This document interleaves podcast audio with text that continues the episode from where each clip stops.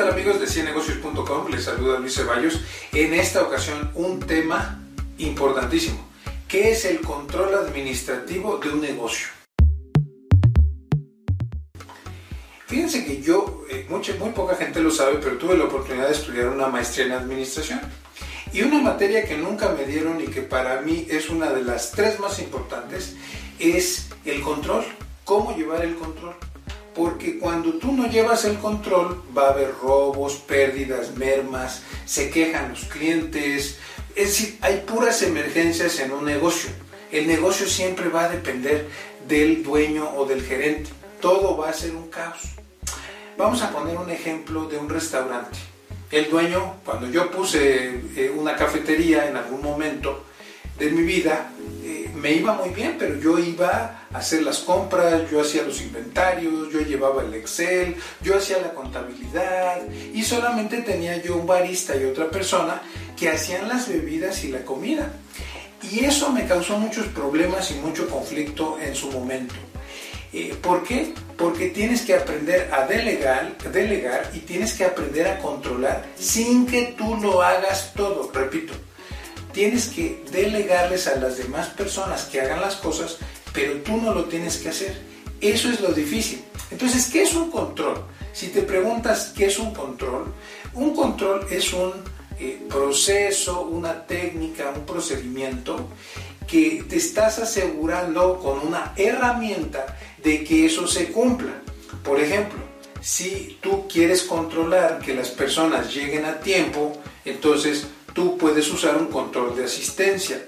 Por ejemplo, si las personas llegan a las 9 de la mañana, entonces tú puedes poner un control de huella digital o un, eh, un sistema para hacer tu check-in de cuando tú llegas, cualquier tipo de sistemas, inclusive una hoja, un Excel, un registro, lo que tú quieras, para controlar que la gente llegue a tiempo y se vaya a tiempo.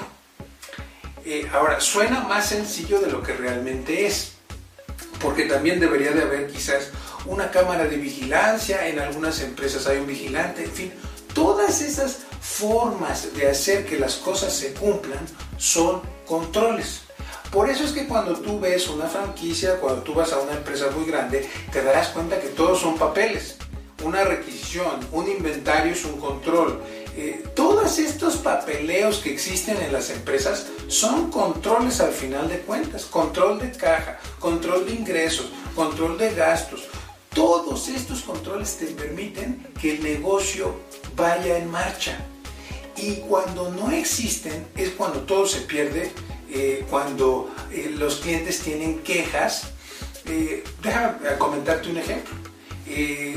Hace algún tiempo recuerdo que empezamos a tener un poco de quejas de los clientes y nos dábamos cuenta que nosotros no teníamos el control del servicio al cliente de las personas.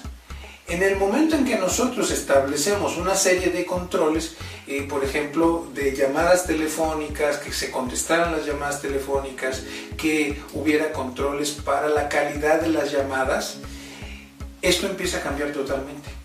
Tú tienes que vigilar tu negocio, tienes que eh, verdaderamente estar convencido de que la gente está trabajando. La gente no trabaja sola.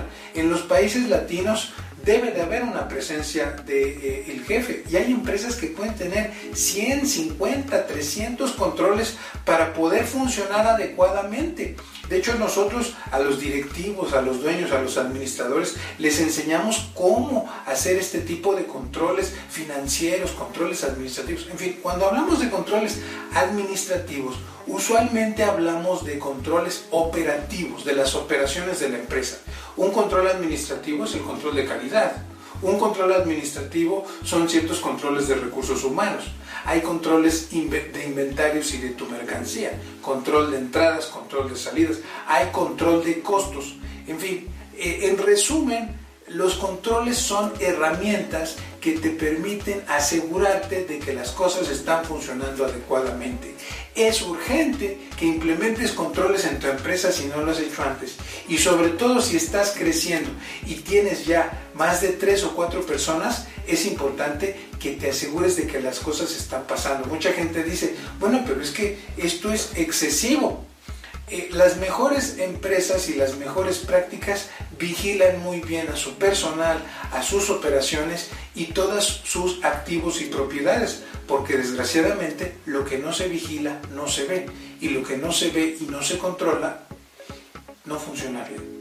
Por lo tanto, si tú ves empresas tan grandes como Burger King, empresas como McDonald's eh, o cualquier tipo de empresa grande, te darás cuenta que tienen una serie de controles porque funcionan. Si los tienen las franquicias, tú también los deberías de eh, implementar. Por favor, si quieres alguno de nuestros cursos, llámanos o nos puedes dejar un comentario aquí en la caja de comentarios y nos vemos en la próxima ocasión aquí en ciennegocios.com, el canal para los empresarios y los emprendedores de éxito.